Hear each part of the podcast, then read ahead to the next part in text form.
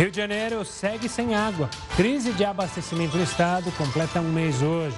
O serviço só será normalizado próximo do Natal. Vacinação no Brasil começará cinco dias após a Anvisa dar aval a algum tipo de imunizante. O prazo foi estipulado pelo Ministério da Saúde em resposta ao pedido de esclarecimento do Supremo Tribunal Federal. O presidente Bolsonaro parabeniza Joe Biden pela vitória nas eleições dos Estados Unidos. E ainda a pesquisa da Confederação Nacional da Indústria mostra que um terço dos brasileiros pretende consumir menos no ano que vem para poupar dinheiro. Uma boa noite, seja muito bem-vindo ao Jornal da Record News, que também está ao vivo no nosso canal do YouTube e na página do Facebook da Record News. E olha, os Estados Unidos começaram com a campanha de vacinação contra o coronavírus. E esse início tem deixado muita gente feliz. Até agora, apenas profissionais da saúde e também pacientes do grupo de risco vão ser vacinados nos Estados Unidos. Mas só de saber que o governo pretende vacinar quase 3 milhões de pessoas ainda essa semana e cerca de 20 milhões até o final de dezembro, tem trazido uma nova esperança para o país. Os funcionários de um hospital em Boston, nos Estados Unidos, comemoraram, claro, o início dessa vacinação de uma maneira bem inusitada, dançando mesmo. Um grupo com cerca de 10 profissionais do Boston Medical Center se reuniu do lado de fora do hospital para recepcionar a chegada do primeiro lote da vacina desenvolvida pela Pfizer e BioNTech. Eles fizeram uma coreografia só para prestigiar esse momento. E aí nas redes sociais, o hospital escreveu que a equipe se sente muito feliz, entusiasmada com tudo isso. O Boston Medical Center foi o primeiro hospital de Massachusetts a receber a vacina da Pfizer. Esses imunizantes precisam ser aplicados em duas doses. Dessa forma, os Estados Unidos vão precisar de pelo menos 656 milhões de doses para vacinar a população inteira. A esperança chegou em meio a uma nova onda de contágio. E apesar de toda essa insegurança, esse é um momento de alegria no país.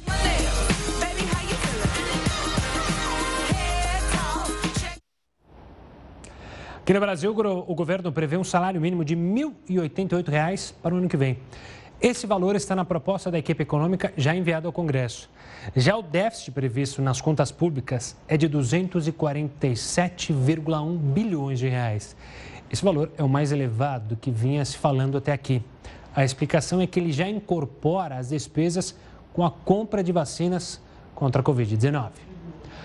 Ainda falando de governo federal, o Planalto já gastou mais de 275 milhões de reais com o pagamento do auxílio emergencial. Os dados divulgados pelo Ministério da Cidadania são de um balanço até o último final de semana. 67 milhões e 900 mil pessoas foram atendidas. Os pagamentos tiveram quatro ciclos encerrados. Atualmente, o governo paga a quarta e a última parcela da extensão do auxílio para beneficiários do Bolsa Família. O sexto ciclo de pagamentos está marcado para o dia 27 de janeiro. E o Brasil tem apenas um caso confirmado de segunda infecção pelo coronavírus. Só que as suspeitas são muitas. Uma delas até atingiu um famoso técnico de futebol, Vanderlei Luxemburgo. Lorena se recupera da Covid-19 pela segunda vez. O exame do tipo PCR, feito em junho, detectou o coronavírus. No início de dezembro, quase seis meses depois, ela voltou a ter sintomas da doença e testou positivo novamente. Eu senti mais a sensação de prostração, né? uma sensação de bateria a 1%. A Secretaria de Saúde da Bahia confirmou que investiga 77 casos suspeitos de reinfecção.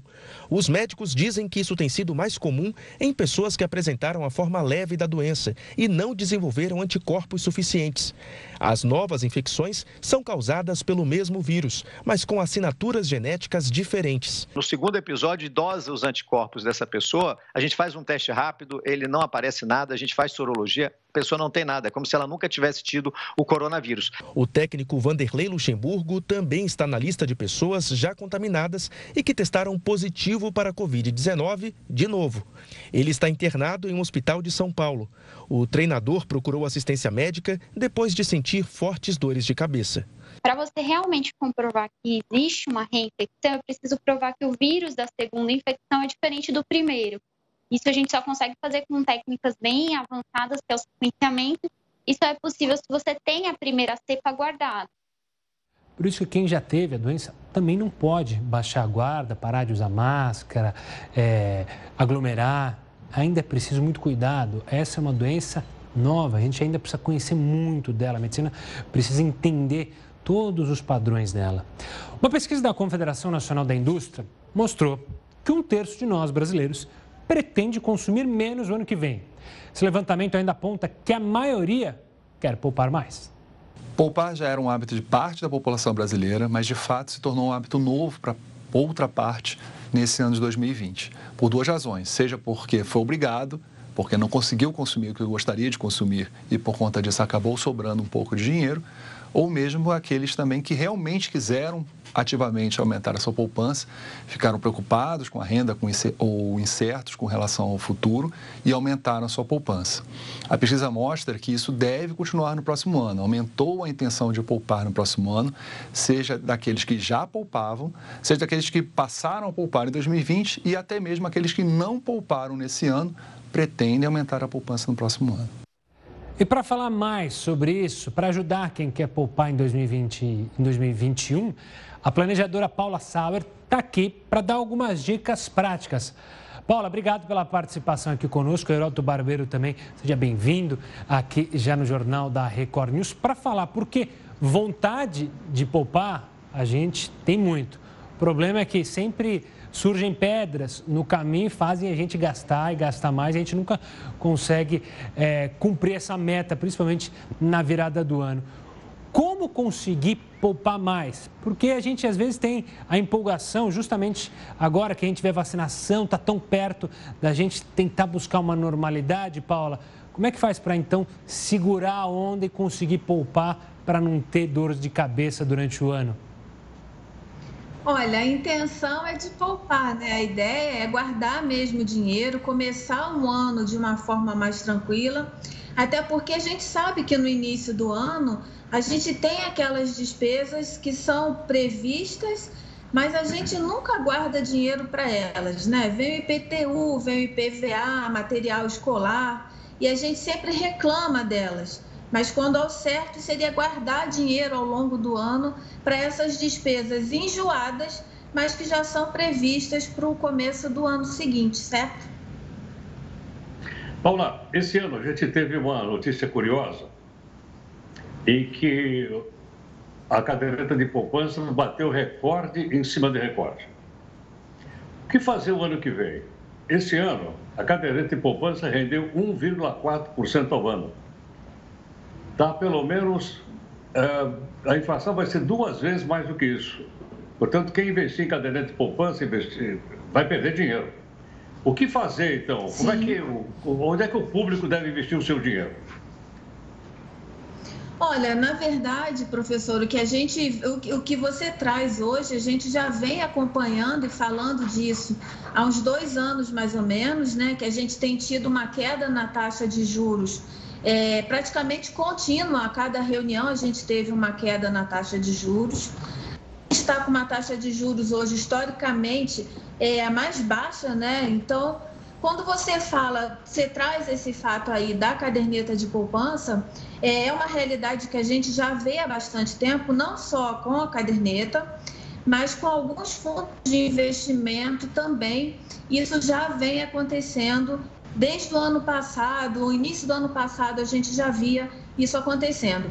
Então, receita mágica não tem, não vai ter uma fórmula única que atenda a todas as pessoas. Então, o ideal é você conversar com o um especialista, é, trazer os seus sonhos, os seus anseios, os seus temores, as suas possibilidades e o quanto você está disposto a correr risco para colocar na sua carteira, é, fazer uma diversificação, de forma que você corra um pouquinho mais de risco ou perca um pouco da liquidez, né? o dinheiro fique é, preso mais tempo no investimento, mas que ele tenha a possibilidade de te oferecer uma rentabilidade melhor. Poupança, investimentos hoje com a liquidez direto, né? Assim, apertei o botão cai na conta, muito provavelmente a gente vai estar tá deixando dinheiro na mesa. Existem outras possibilidades que são tão seguras quanto, mas que eles visam trazer uma rentabilidade melhor para aquele dinheiro suado ali ao longo do ano. Paula, a gente tem uma revolução na tecnologia dos bancos, tem as fintechs, há pouco tempo surgiu o Pix. É preciso que o brasileiro esteja mais atento a essas novidades para justamente fugir daquelas taxas antigas que, se você colocar na, na ponta do lápis, no final do ano representa um dinheiro que você podia ter justamente guardado, investido, Sim. pago. É, falta a gente ter um pouco mais dessa noção, saber que o cliente tem poder, principalmente quando a gente está falando de bancos hoje em dia, apesar da gente ainda ter grandes bancos dominando o mercado?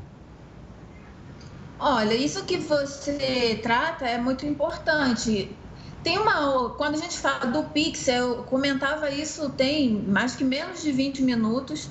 Né, que vai chegar uma hora que os próprios fornecedores eles vão querer que você faça o pagamento via Pix, porque ele vai ter ali o pagamento direto, né? Vai ter o pagamento registrado online, ele vai ver ali a que efetuou a operação ali. É, e eu, quando a gente fala de banco, de telefone, de programas de fidelização de uma maneira geral, a gente vai precisar ter mais atenção para saber, primeiro, eu uso isso com essa, com essa frequência, eu continuo usando esse programa com essa frequência. Né? Então, é, assinatura de jornal, de revista, de televisão, de academia, de coisas que você compra e recebe por mês. A gente acha que é um valor baixinho, é pouquinho. Ah, não vou morrer por causa de 15 reais, não vou morrer por causa de 90 reais. Aquela academia, né, 24 horas por dia, em toda a galáxia, e a gente não usa. E aí chega no final do ano, você pensa assim, caramba, eu queria comprar isso aqui, mas nossa, é 1.200 reais. Caro, né? Mas 1.200 reais foi aqueles 100 reais que você não deu bola e jogou fora por mês. Então, quando a gente soma essas pequenas, né, esses pequenos gastos, no final do ano poderia ser uma compra bacana que a gente gostaria de fazer agora e falta recurso. Vamos lá, mais uma orientação para as pessoas que estão acompanhando aqui o jornal da, da CBN. Me surpreendeu também o fato de que esse ano nós tivemos mais de um milhão de novas pessoas entrando na Bolsa de Valores de São Paulo, chamada B3. Agora, pergunto, ainda é pouco, é muito pouco. Por que, que as pessoas, em geral, preferem a poupança, que você explicou agora um pouquinho, do que investir na Bolsa? É porque desconhece, é porque não tem educação financeira, é porque tem medo. O que, o que, o que faz o brasileiro ser tão refratário ainda à Bolsa de Valores? Eu acho que é um pouco de tudo que você acabou de falar, né? Então tem o medo, tem o receio, tem uma questão que é muito importante. A gente tem uma função aqui, perder dinheiro, gente, perder qualquer coisa dói muito pra gente. É, se eu acho 50 reais numa bolsa aqui agora, numa jaqueta, eu vou ficar feliz. Se eu perco 50 reais, eu vou ficar duas vezes e meio mais aborrecido do que aquela sensação de alegria quando eu encontrei o dinheiro. Então, para a gente perder dinheiro é muito dolorido. E aí, muitas vezes, então, eu prefiro ganhar menos do que correr o risco de perder. Então, as pessoas ainda têm uma dificuldade de entrar no investimento de bolsa de valores, mas esse ano a gente viu, né? Então, foi 1,3 milhão de pessoas que entrou na bolsa de valores num efeito que a gente chama de efeito manada. Então, eu nem sei direito por que, que eu estou fazendo aquilo, mas se está todo mundo fazendo, eu vou também. Eu não quero ficar por último, eu não quero ficar de bobo na história. Tá todo mundo indo, eu vou também, né? Corre primeiro, pergunta depois. Então isso aconteceu na bolsa. Então tem a questão da a gente está vendo a renda fixa, a poupança com uma rentabilidade ruim, né? a gente precisando sofisticar mais o investimento e as pessoas ainda acreditam na bolsa de valores como uma maneira de enriquecer rapidamente, né? de criar essa autonomia financeira de uma maneira mais rápida. Mas tem os percalços no meio do caminho, né? Claro. Então muitas pessoas entram sem entender exatamente como funciona o mercado financeiro e se assustam. Exato, e é preciso lembrar sempre o cuidado para não acreditar nos vendedores de sonhos, nas pirâmides financeiras, em rendimentos Sim. maravilhosos. Paula, obrigado pela participação aqui conosco, pela ajuda a todo mundo que tem o intuito de guardar dinheiro. É preciso agora colocar isso em prática. Um forte abraço e até uma próxima. O Heroto volta daqui a pouquinho aqui conosco. E olha, por causa dos cuidados com a pandemia, a Prefeitura do Rio cancelou a festa de Réveillon oficial da cidade. Antes tinha o plano de uma comemoração com um formato diferente, sem fogos de artifício, sem a presença de público. Os shows seriam transmitidos pela TV e pela internet. O cancelamento, de acordo com o prefeito Marcelo Crivella, é em respeito às vítimas da Covid-19 e ainda uma medida para proteger a população. Bom, a vacinação no Brasil vai começar cinco dias após a Anvisa dar aval a algum tipo de imunizante. Pelo menos essa é a promessa do Ministério da Saúde. Quer saber mais informações? Continua conosco. O Jornal da Record News vai para um rápido intervalo. Olha, o presidente Jair Bolsonaro parabenizou Joe Biden pela vitória na eleição dos Estados Unidos. Ele reconheceu a conquista de Biden após o colégio eleitoral do país confirmar o resultado das urnas. Bolsonaro escreveu o seguinte no Twitter: Saudações ao presidente Joe Biden, com meus melhores votos e a esperança de que os Estados Unidos sigam sendo a terra dos livres e o lar dos corajosos. Ele também acrescentou que está pronto para trabalhar com Biden e dar continuidade à construção de uma aliança entre ambos os países que defenda a soberania, a democracia, a liberdade e a integração econômico-comercial para beneficiar as duas nações. Com a mensagem é, de Bolsonaro, só falta agora o Kim Jong-un, líder lá da Coreia do Norte, parabenizar é, Joe Biden e o próprio Donald Trump, mas esse duvido que vá parabenizar o seu rival. O Senado aprovou hoje o projeto que cria a carteira de vacinação digital. O texto determina o registro eletrônico do histórico de vacinações administradas em serviços de saúde públicos e privados. A ideia é que as informações de todas as vacinas aplicadas no paciente sejam disponibilizadas para consulta em uma plataforma totalmente digital. A proposta ainda precisa passar pela Câmara dos Deputados. Clínicas privadas querem oferecer a vacina contra a Covid-19. Mas será que isso de fato pode acontecer? O Heródoto explica para a gente. Diga lá, Heródoto. Olha, Gustavo, hoje começou a vacinação nos Emirados Árabes. Começou a vacinação hoje na Arábia Saudita, entre outros lugares. Né? O que mostra o seguinte: aqui geralmente a gente liga tudo ao governo. Todas as empresas, eu vou mostrar cinco, tem mais de dez, eu vou mostrar só cinco. Todas elas são empresas privadas, não são empresas do governo. O governo tem nada a ver com isso. Os governos entraram com uma graninha para financiar a, a pesquisa esses que entraram com essa graninha estão recebendo primeiro. Mas não tem nada a ver com o governo, são empresas privadas. Portanto, eles podem vender tanto para o governo como podem vender também para hospital particular. Então vamos lá. A vacina mais disponível nesse momento é a da Pfizer, a gente já disse, da, da Pfizer com o laboratório alemão BioNTech.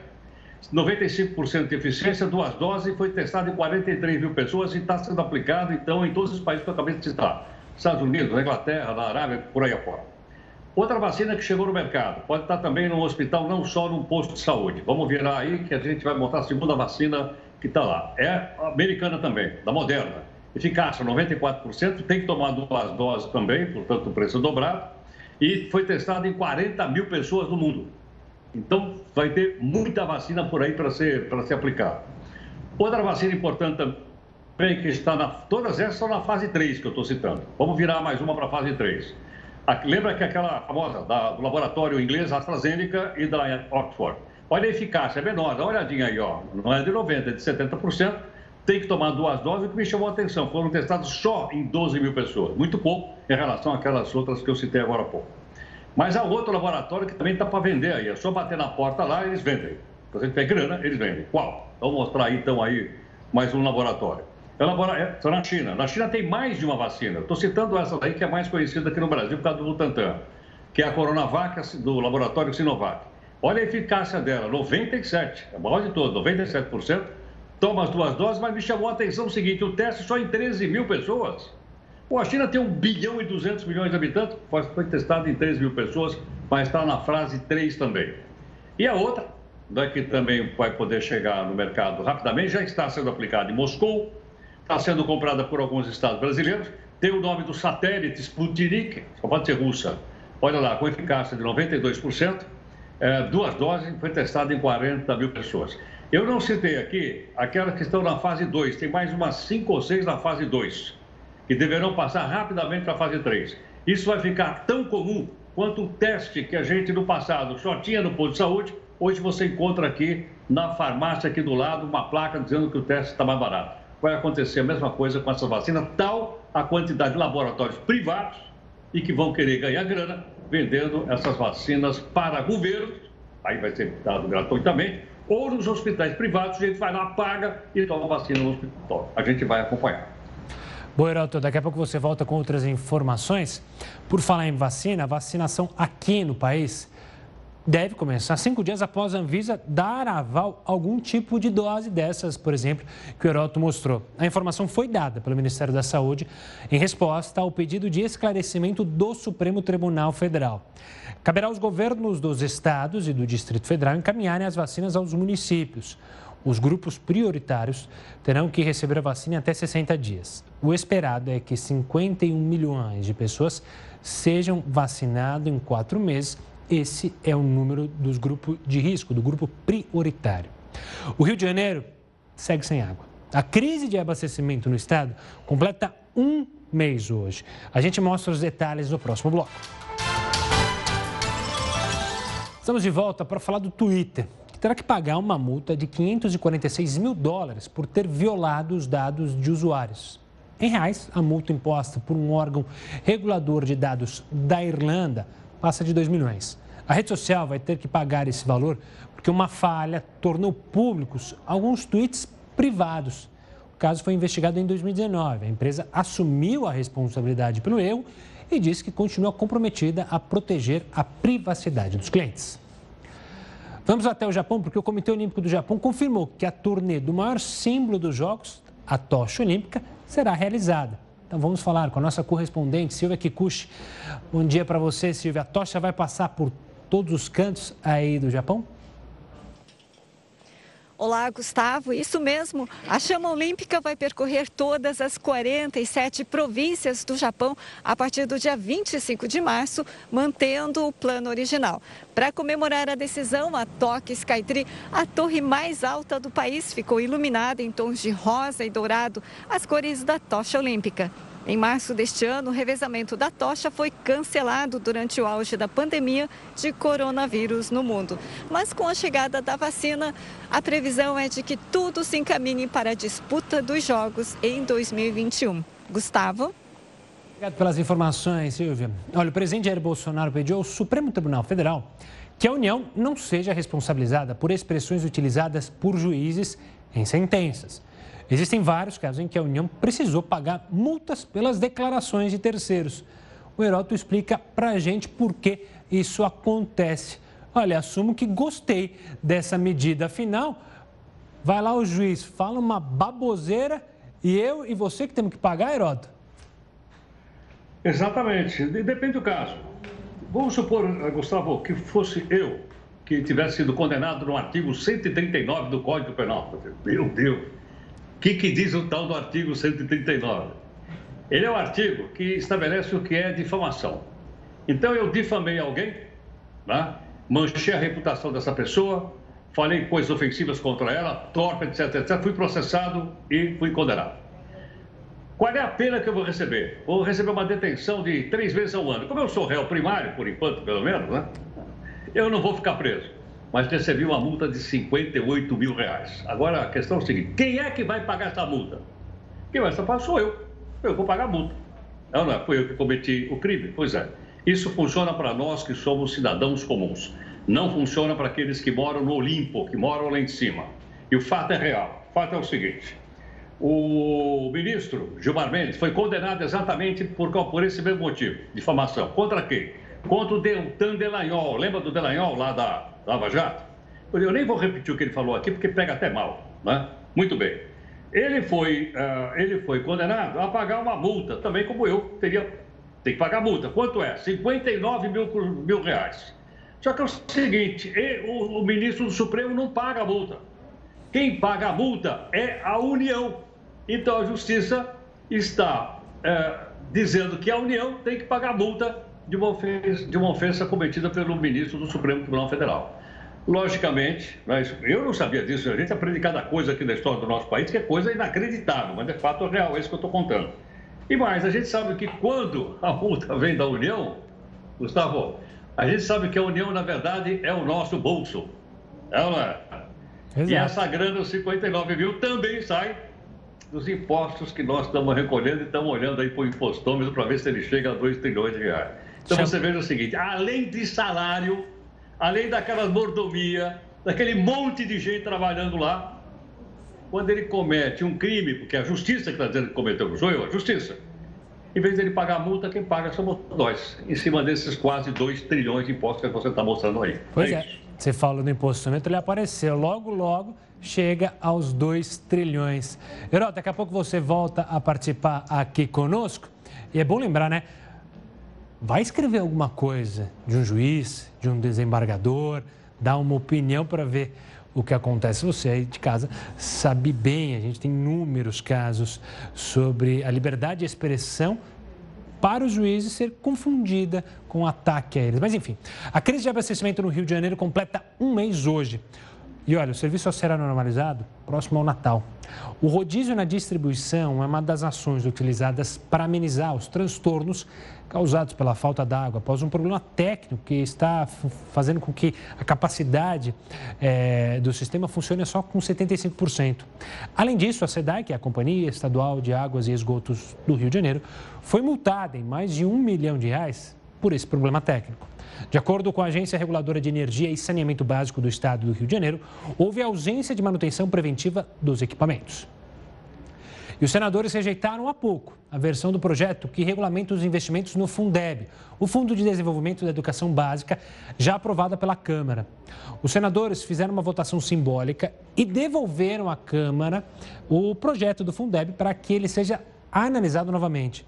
Segundo os senadores, o texto veio com pontos polêmicos, como a retirada de até 16 bilhões de reais das escolas públicas para o repasse às escolas privadas sem fins lucrativos e ensino profissionalizante do Sistema S. O projeto regulamenta o repasse de recursos do Fundo de Manutenção e Desenvolvimento da Educação Básica e da valorização dos profissionais da educação. As novas regras devem ser aplicadas a partir de abril. E a iniciativa do Senado foi justamente repassar para a Câmara, porque se passasse, poderia dar problema com o Ministério Público Federal por ser inconstitucional, porque estava repassando dinheiro das universidades é, do ensino público para justamente é, a iniciativa privada, o que para muitos advogados se mostraria como inconstitucional. O começo da vacinação contra o coronavírus fez muita gente lembrar de como era a vida antes da pandemia. Mas será que a realidade muda muito após a aplicação do imunizante? É o que a gente discute no próximo bloco. Continue conosco. Estamos de volta para falar da vacinação. O começo da vacinação contra a Covid-19 em países como os Estados Unidos, Reino Unido e Canadá fez muita gente ser saudosista, lembrar como a vida antes da pandemia. Mas será que a realidade muda logo após a aplicação do imunizante? As máscaras, por exemplo, poderão ser descartadas? Quem tomou a vacina está liberado para a vida normal ou não? Quem esclarece algumas dessas dúvidas é o médico Renato Grimbaum, membro da Sociedade Brasileira de Infectologia, que participa aqui conosco no Jornal da Record News. Doutor, obrigado pela participação, por atender a nossa equipe. Uma boa noite. Eu já começo perguntando: a gente está vendo que a maioria dos imunizantes é, precisam de duas doses. Ou seja, isso significa que tomou a primeira dose, os cuidados têm que ser exatamente os mesmos que se não tivesse tomado, ou seja, a gente vai continuar usando máscara, vai evitar distanciamento social por um bom tempo? Até depois da segunda dose é possível que, que venhamos a ter esse tipo de exigência. Por quê? É, nós estamos passando por uma aprovação acelerada de todas as vacinas. Os protocolos de fase 3 estão sendo resumidos eles são os protocolos mais perfeitos, embora estejam sendo bem feitos, e nós não sabemos qual é o, o, o, real potencial das vacinas ainda. Sabemos que provavelmente vão resolver muitos problemas, mas nós ainda não temos certeza. Então é possível que ainda demorará algum tempo para que a gente tenha segurança para abdicar dessas normas de proteção. Doutor Grismal, pelo noticiário nós temos certeza que apenas uma única pessoa no Brasil foi atestada como reinfecção, ou seja, foi infectada duas vezes pelo coronavírus. Agora, a pergunta é o seguinte: já agora surgem outras notícias, em outros lugares, dizendo que 70 pessoas são suspeitas, etc, etc.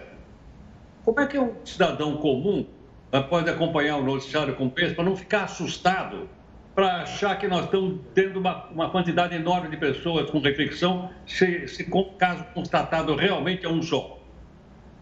Sim, na verdade, a comprovação definitiva de reinfecção, ela é difícil, precisa de métodos laboratoriais especiais. Então, a gente só tem um confirmado, que foi o único onde isso se conseguiu fazer. É, é, possível que tenhamos mais casos do que esse único, com certeza. Agora, qualquer médico infectologista que acompanha pacientes que tiveram Covid, que fazem a sequência do seu tratamento depois, sabe que os eventos de reinfecção precoce, esses no primeiro ano pós-infecção, são absolutamente incomuns, são uma exceção. Então, nós não temos ter, que ter como preocupação primária a reinfecção. Nossa preocupação maior ainda é na primeira infecção.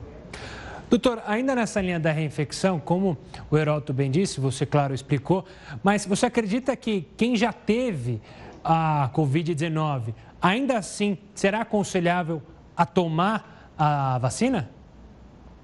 Não tenha dúvida, talvez não na prioridade número um, como os idosos, como os profissionais de saúde, mas em algum momento deve receber a vacina também. Até porque nós já sabemos, são sete tipos de coronavírus para a maioria dos outros coronavírus, que não são tão graves como este, mas para a maioria deles a proteção em média é de três anos. Então nós sabemos que mesmo as pessoas que tiveram doença ou que já foram vacinadas, em algum momento precisarão ser revacinadas. Doutor Gisval, qual é o termo correto que nós devemos usar? Os casos que estão acontecendo hoje no Brasil são ainda da primeira onda, são reflexo da primeira onda, ou nós já entramos numa segunda onda, como defendem outras, outras autoridades?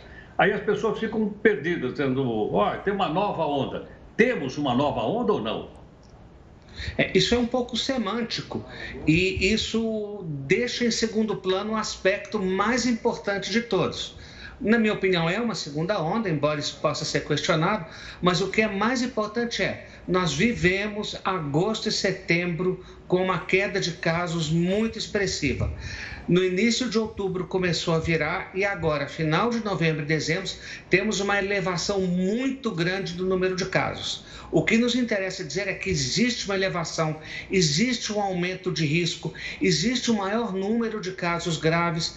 Muito provavelmente é uma segunda onda, mas sendo uma segunda onda ou não sendo uma segunda onda, é um momento de grande preocupação e de retomarmos algumas cautelas, algumas medidas de prevenção que nós deixamos em segundo plano quando a epidemia arrefeceu transitoriamente.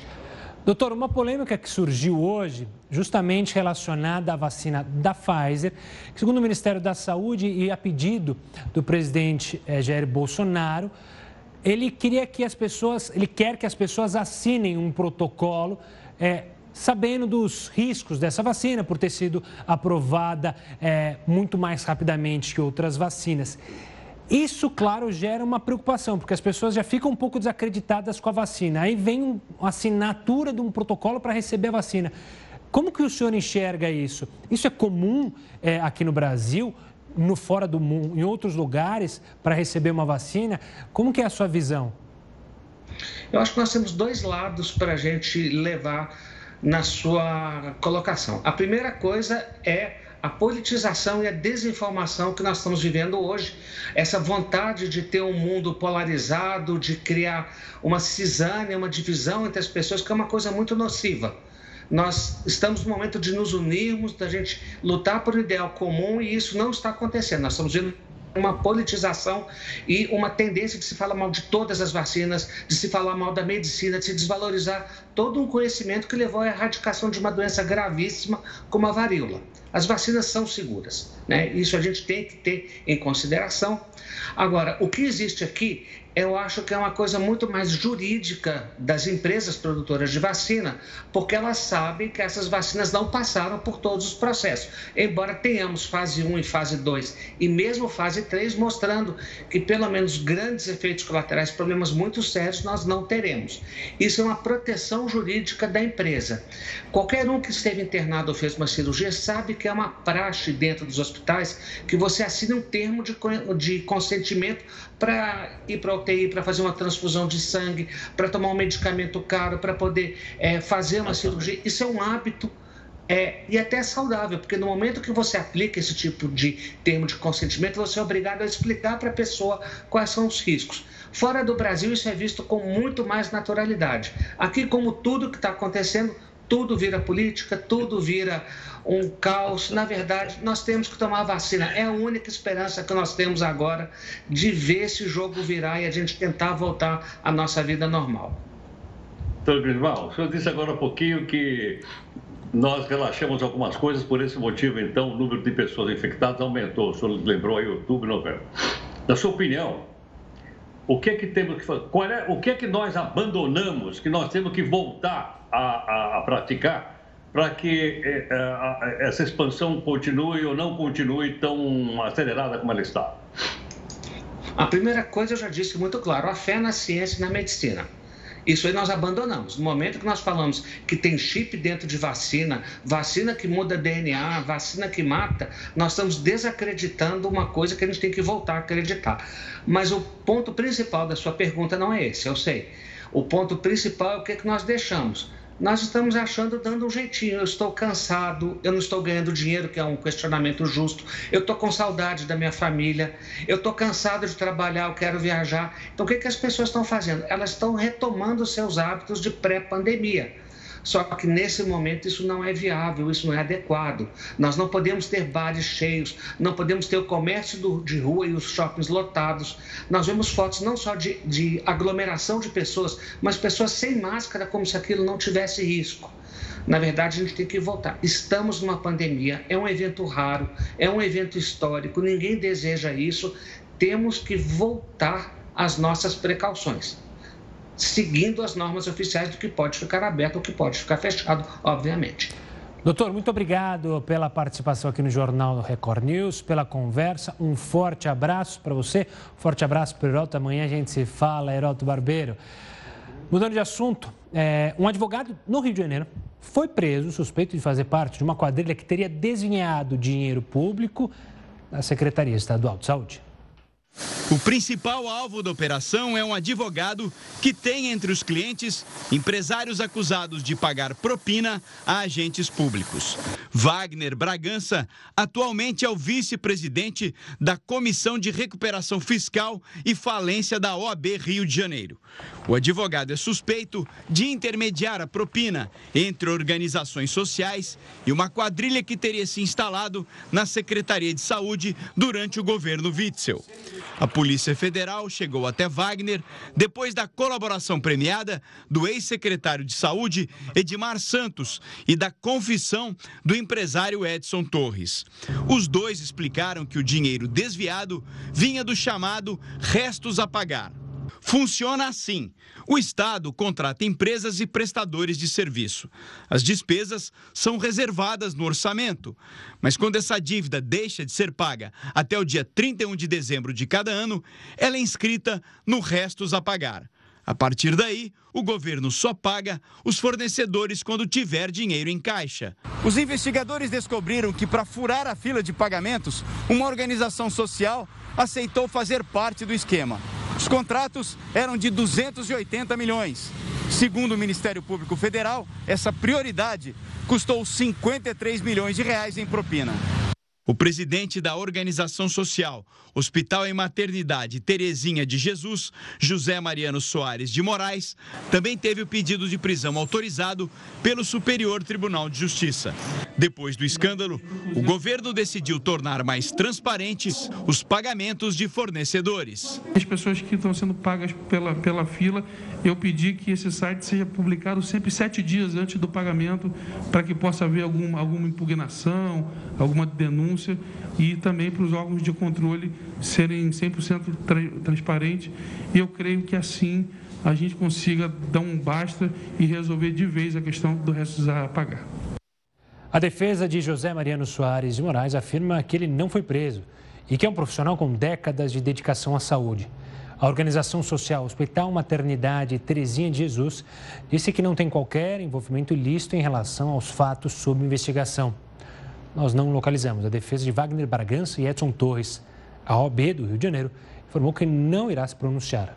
O ex-secretário de Saúde, Edmar Santos, não retornou nosso contato. O governador afastado, Wilson Witzel, disse que jamais compactou com qualquer tipo de irregularidade e que o acusam sem provas. Será, queima, será cremado amanhã o corpo do cantor Paulinho, do Roupa Nova. Aos 68 anos, ele morreu devido a complicações da Covid-19. Por causa da pandemia, a cerimônia será restrita a apenas familiares do artista. Eu perguntava do não desce. Eu te abraçava e o Anadas.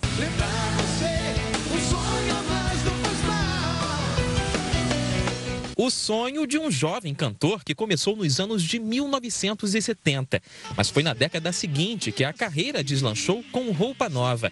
Nos vocais, o carioca Paulo César Santos, o Paulinho, uma voz marcante da banda.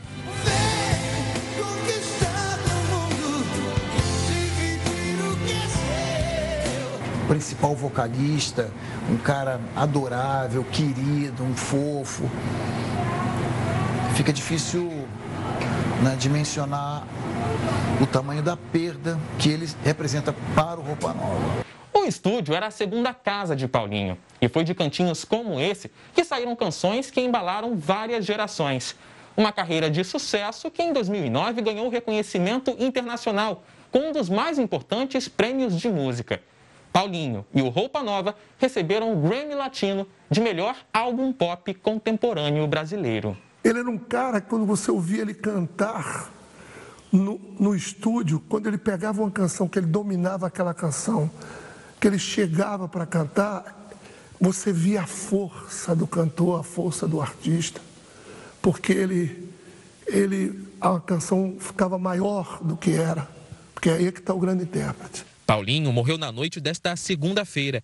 Aos 68 anos, ele se tratava de complicações provocadas pela Covid-19 neste hospital particular. O cantor foi diagnosticado com coronavírus enquanto se recuperava de um transplante de medula óssea. A morte precoce foi um duro golpe para a música popular brasileira. Paulinho é um dos caras mais incríveis que a gente já teve oportunidade de conhecer, trabalhar, de ser amigo. Sempre me impressionou nele a limpidez da voz, a afinação, o profissionalismo. Ele é, com certeza, um dos grandes intérpretes da minha geração. Muito querido pelas pessoas, tanto do meio quanto pelo público, vai fazer uma falta enorme. Paulinho deixa dois filhos, o baterista Pepe e a cantora Twig. Pelas redes sociais, ela agradeceu o apoio dos fãs. Agradecer muito o carinho que eu, minha família está recebendo de todos vocês. E com as imagens do Paulinho, a gente deseja toda a força para a família e para os amigos. O Jornal da Record News fica por aqui. Você segue agora com o News das 10 e a Manuela Caiado.